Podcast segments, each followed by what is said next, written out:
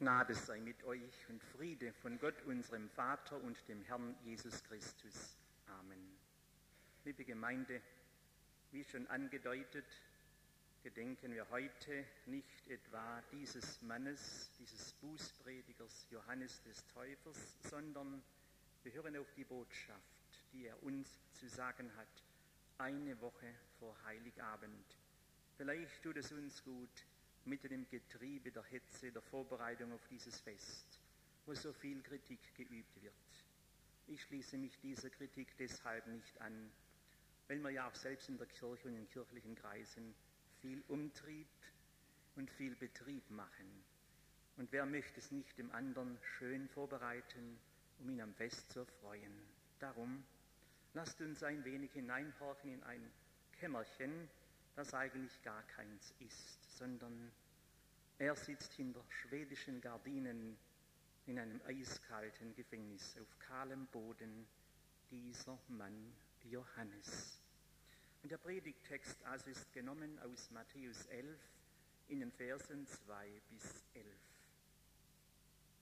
Da aber Johannes im Gefängnis die Werke Christi hörte, sandte er seine Jünger und ließ ihm sagen, bist du, der da kommen soll, oder sollen wir eines anderen warten? Jesus antwortete und sprach zu ihnen, Geht hin und saget Johannes wieder, was ihr höret und sehet. Blinde sehen, Lahme gehen, Aussätzige werden rein und Taube hören. Tote stehen auf und Armen wird das Evangelium, die Freudenbotschaft gepredigt. Und selig, glücklich ist der Mensch, der nicht Ärgernis nimmt an mir. Und nun kommt, nachdem die weggegangen sind, ein Urteil, ein Zeugnis über den Johannes, der im Gefängnis sitzt, aus dem Mund Jesu. Da die hingingen, fing Jesus an zu reden zu dem Volk von Johannes. Was seid ihr hinausgegangen in die Wüste zu sehen? Wolltet ihr ein Rohr sehen, das der Wind hin und her bewegt? Oder was seid ihr hinausgegangen zu sehen? Wolltet ihr einen Menschen in weichen Kleidern sehen? Siehe, die da weiche Kleider tragen, sind in der Könige Häusern. Oder was seid ihr hinausgegangen? Wolltet ihr einen Propheten sehen? Ja, ich sage euch, er ist mehr als ein Prophet. Dieser ist, von dem geschrieben steht im Propheten Maleachi, siehe, ich sende meinen Boten vor dir her, der deinen Weg vor dir bereiten soll. Wahrlich, ich sage euch, unter allen, die von einer Frau geboren sind, ist keiner aufgestanden, der größer sei als Johannes der Täufer. Der aber der Kleinste ist im Himmelreich, ist größer als er. Herr Jesus Christus, rede du heute auch so mit uns, wie einst mit den Zuhörern dort, dass wir deine Stimme hören und persönlich erfahren, dass du für uns bist und mit uns gehst. Amen.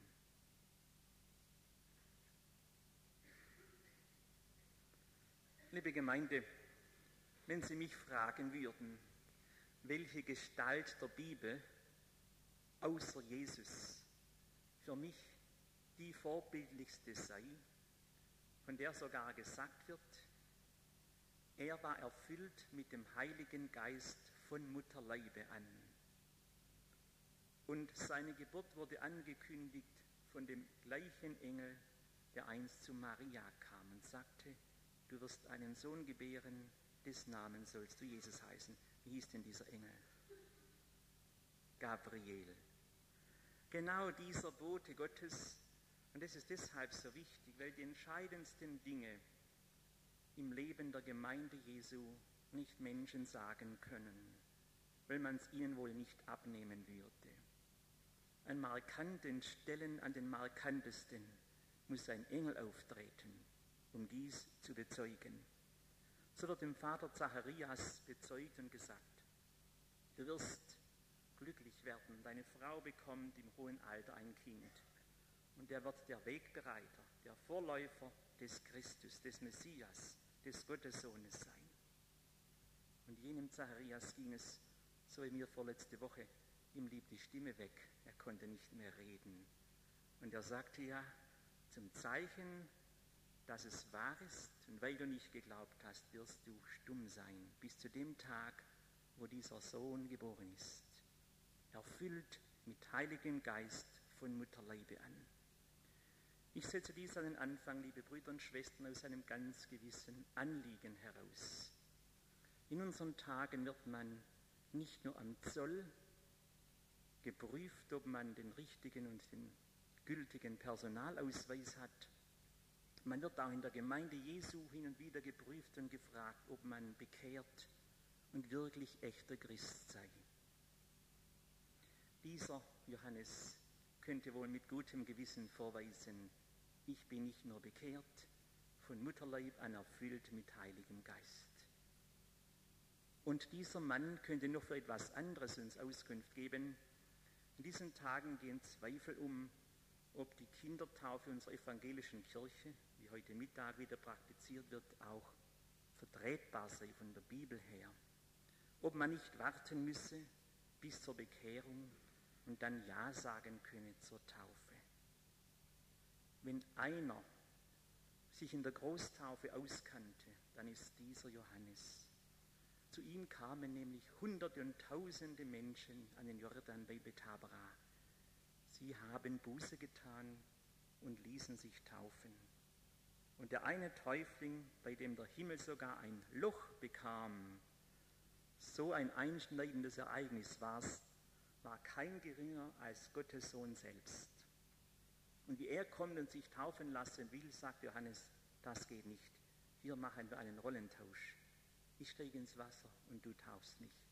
Denn ich bin ja nicht einmal würdig, die Riemen deiner Sandalen aufzulösen. Und Jesus sagt, lass es so sein. Ich steige hinein in diese Dreckbrühe der Sünde meines Volkes, um ganz solidarisch, um ganz identisch mit ihnen zu sein, auf gleicher, unterster Stufe. Lass es so sein. Und dieser Johannes freut sich, als er dann die Stimme Gottes hört. Dies ist mein lieber Sohn, an dem ich wohlgefallen habe. Und er kann sagen, der ist, der die Sünde der Welt hinwegträgt. Ja, liebe Brüder und Schwestern, ein so hundertprozentig überzeugter Mann, erfüllt vom Heiligen Geist, sich auskennt in der Großtaufe, der beginnt seine Frage, seine brennendste Frage seines Lebens überhaupt mit dem Satz, Jesus, bist du denn, der da kommen soll, oder sollen wir auf einen anderen warten? Mir ist in diesen Tagen wieder neu bewusst geworden, wie echte Christen, die durchdrungen sind von der Überzeugung an ihren Herrn Jesus Christus bis ins Mark hinein, in große Anfechtung geraten können, nämlich dann, wenn ihnen das Wasser bis zum Halse steht und wenn sie nicht mehr hinaussehen. So einer ist dieser Johannes. Und da habe ich bisher wenige kennengelernt, die dann noch jubeln konnten. Er sitzt ja nicht nur hinter Mauern im Kerker und hinter Gittern, er bekommt auch von dem Herrn, den er fragen lässt, eine verschlüsselte Antwort, die zunächst gar nicht klar ist. Ich erzähle es um unserer Jugendlichen willen ganz kurz, wie man sich das vorstellen muss. Er hat dort unten gewaltig gepredigt und war ja nicht weniger als ein Starprediger, ein Großevangelist. Er hat seine Predigt nicht begonnen wie ich mit Liebe Gemeinde, sondern wie, wir haben es vorher in der Schriftlesung gehört, schwäbisch übersetzt, ihr Spitzbube und Gauner, ihr Heuchler und Fremdler. Warum seid ihr gekommen? Nämlich ihr Otterngezücht und Schlangenbrut. Das waren die derbsten Ausdrücke. So hat er sie angesprochen. Warum? Er hat auf sich und sein Leben keinerlei Rücksicht mehr zu nehmen. Er ist nur Stimme. Er muss hier erfüllen, was der Prophet Jesaja etwa 700 Jahre zuvor verheißen hat. Es ist eine Stimme eines Predigers in der Wüste. Und er bereitet dem Messias den Weg zu den Menschen, zu den Herzen, zu Gott. Und dieser Prediger hat trotzdem das Vertrauen des Volkes. Hätte es ihm nicht genügen können, dem etwa 33-jährigen Prediger, was er jetzt erreicht hat. Aber da liest er im Filterstadtboden, jemand hat ihm wohl mitgebracht, dass da im Schloss was passiert ist. Der König hat die Frau seines Bruders entführt und zu seiner Frau gemacht. Er könnte jetzt so reagieren, wie wir es gelegentlich tun, das ist Privatsache. Meine Konfirmanden sagen es nicht, aber denken doch manchmal, ich kann doch privat ihm tun, was mir gefällt. Und privare heißt ja rauben, ich kann doch mir ergattern, was ich will. Dieser König hat doch Macht zu allem. Warum darf er nicht die Frau seines Bruders entführen? Denn so modern ist heute. Johannes lässt seine Hörer stehen und geht schnurstracks ins Schloss und sagt, du, als einer von Gott Begnadete, hast Sünde getan. Und diese seine Botschaft bezahlt er mit seinem Kopf. Er sitzt zunächst im Gefängnis, weiß aber genau, hier komme ich nie mehr heraus. Und jetzt geht es nicht darum, so wie ich wahrscheinlich reagieren würde, dass Jesus ihn befreit aus seinem Gefängnis. Er sitzt nämlich in seinem Gefängnis, in einem zweiten Gefängnis, in sich selbst drin.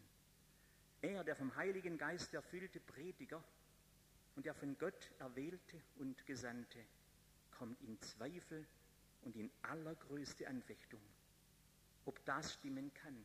Hier ist der Messias, der Gottessohn, gekommen und er, der Wegbereiter, der jetzt alle Hände voll zu tun hat, um seinen Weg vorzubereiten, dass er Erfolg hat, ihm hat man die Hände gebunden, er ist mundtot gemacht. Wie kann Gott das zulassen? Die Frage kennen Sie, aber aus anderen Reihen, also aus dem Mund eines Bekehrten. Johannes zerbricht an dem Herrn, den er getauft hat. Und er schickt seine Freunde, die ihn immer wieder besuchen dürfen, ins Gefängnis dorthin.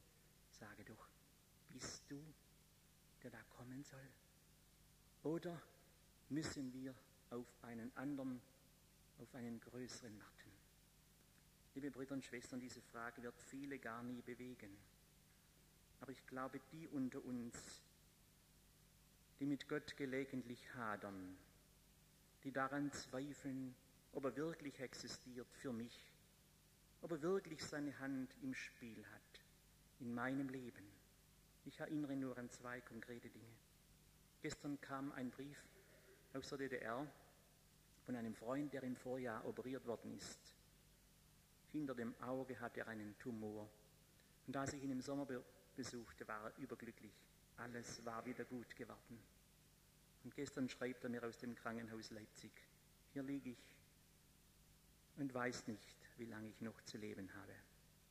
Ein Mann, etwa so alt wie Johannes, der war 33.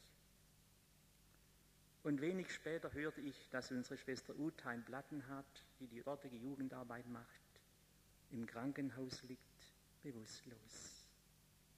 Zwei Menschen, die für mich so etwas sind wie Zeugen Jesu Christi. Und nun fragen sie, Herr, wenn du doch da bist, der Wunder tun kann, warum nicht hier? Warum nicht an mir? Und damit wird die ganze Sendung Jesu in die Welt für Johannes zur Frage und für uns, die wir es ganz ernst meinen mit Gott, zu einer besonderen Frage. Lieber Gott, wenn das dein Sohn ist, kann das dann stimmen, was er gesagt hat? Alle Macht im Himmel und auf Erden. Und nun kamen diese Jünger zurück und haben welche Antwort von Jesus bekommen?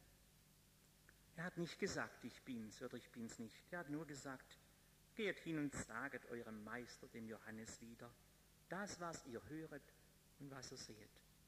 Blinde sehen, Lahme gehen, Taube hören, Aussätzige werden rein, Tote werden auferweckt und den Armen, den Verzagten wird die Freudenbotschaft gepredigt. Sonst nichts. Ist das nicht eine billige Antwort? Liebe Brüder und Schwestern, wie oft habe ich mir schon gewünscht, eine direkte Antwort von Gott zu kriegen auf Fragen, die mir gestellt werden, von anderen und von mir selber. Und dann geht es mir halt gar nicht so wie jener gläubigen Dame. Es war in einem Frauenkreis auf der Alp und ein paar Mütter klagten, dass sie mit ihren Kindern gar nicht mehr zurechtkämen. Und mit ihrem Mann ging es immer mehr abwärts. Da sagte diese überzeugte Christin, da haben wir es halt gut. Wir gehen nur eine Treppe höher zu unserem Herrn und sagen ihm alles und dann fällt uns schon die Antwort zu. Betretenes Schweigen im Raum. Solch einen direkten Draht hatten die anderen nicht. Aber tröstlich, Johannes hat ihn auch nicht. Begreifen Sie, was ich damit andeuten will. Wer seines Glaubens so ganz sicher ist, der ist vielleicht noch nie an diesen Punkt gekommen, wo es um die allerletzte Frage seines Daseins geht, um Tod oder Leben. Denn dieser Jesus gibt ihm direkt keine besondere Antwort obwohl er sein Freund war. Warum nicht? Und jetzt können wir eigentlich uns trösten. Johannes kriegt nicht mehr und nicht weniger, als wir auch kriegen, obwohl zwischen uns und ihm fast 2000 Jahre liegen. Also, wenn der Konfirmand fragt, die hatten es leicht, da sah man, wie Kranke geheilt wurden, Blinde sehend wurden und bei uns sieht man nichts. Oder Sektierer oder solche Gruppen wie jetzt in Amerika, die wollen doch Wunder vorweisen, um zu beweisen, dass Gott auf ihrer Seite ist. Liebe Freunde, das ist sehr gefährlich. Dieser Johannes hätte wohl allen Grund, für sich etwas zu erbitten. Er bittet gar nichts. Er fragt nur, bist du's oder bist du's nicht? Und mit dieser Antwort weiß er auch, wenn Jesus Christus Gottes Sohn ist, dann ist alles klar. Nämlich, man sah dort, dass Kranke geheilt wurden, und Aussätzige rein, dass sogar Tote wieder auferweckt worden waren. Aber wer auf die andere Seite schaute, wo Jesus nicht zugegen war, der sah Menschen sterben, elendiglich zugrunde gehen. Und der sah Blinde, wie sie weiterhin blind blieben. Begreifen wir, in unserer Welt, die doch klein geworden ist, steht immer beides ganz dicht nebeneinander. Hier das erfreulich Schöne von Gott uns zubereitet und dort etwas, wo wir meinen, Gott hat uns ganz verlassen. Aber Jesus antwortet, sagt ihm dies, nichts weiter. Er schließt noch mit dem Satz, es ist eine Seligpreisung und zugleich eine Warnung. Glücklich ist der Mensch, der sich nicht ärgert an mir. Was heißt denn das? Der sich nicht ärgert an mir. Liebe Brüder und Schwestern, ich habe mich schon oft über Gott geärgert, das muss ich gestehen wenn ich so manchmal denke, wie ganz gottlose Leute auf der Länge der Zeit Recht haben. Und ich unter dem Eindruck stehe, ich habe Unrecht. Denn denen gelingt es, die mit Ellenbogen sich durchsetzen, auf niemand Rücksicht nehmen, die schaffen es. Die kommen nach oben. Und andere, die ehrlichen, aufrichtigen, gehen unter. Das ärgert mich, wenn ich doch gern einen Beweis hätte für meinen Glauben, für meinen Herrn.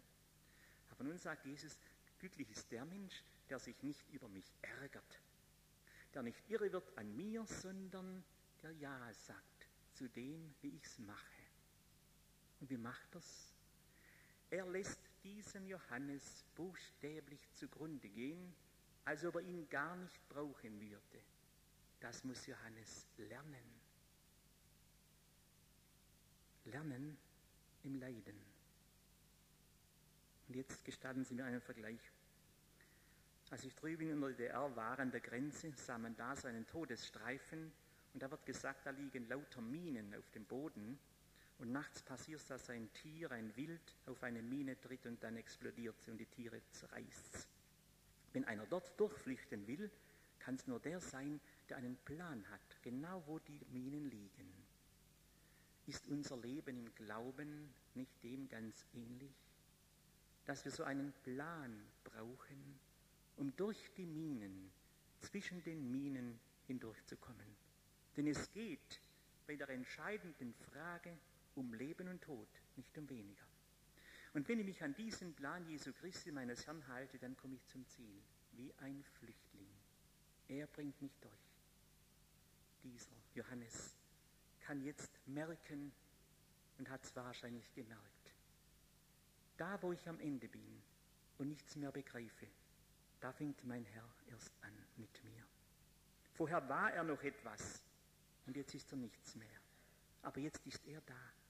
Und den Armen wird die Freudenbotschaft gepredigt. Hier meine ich, sind es die Leute der Johanneskirche am Sonntagmorgen, die Angefochtenen, die Verzagten, die mit sich nicht mehr zurechtkommen.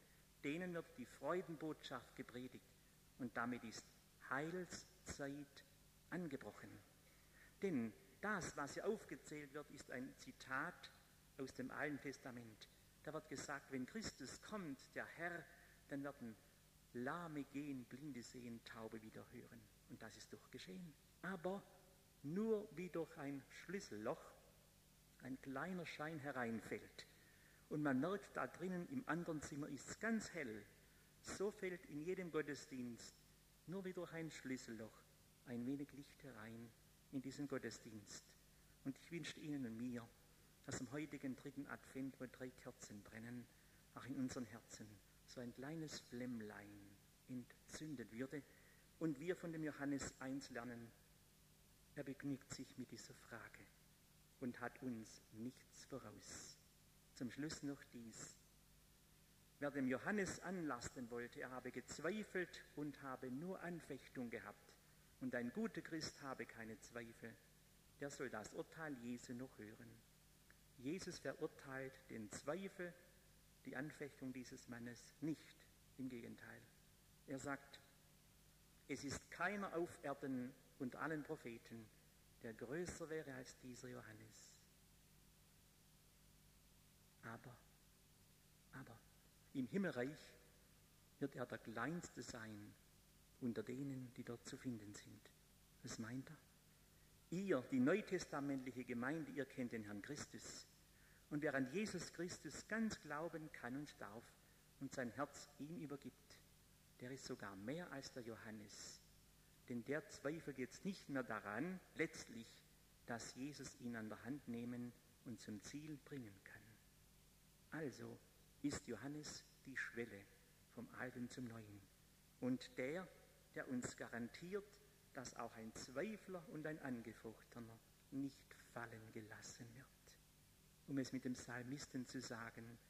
Und ob ich schon wandert in einem ganz finstern Tal, fürchte ich kein Unglück, denn du bist doch bei mir. Lasst uns festhalten an dieser Hand. Lasst uns ruhig fragen, unsere Zweifel ihm sagen, aber wissen, er kennt uns.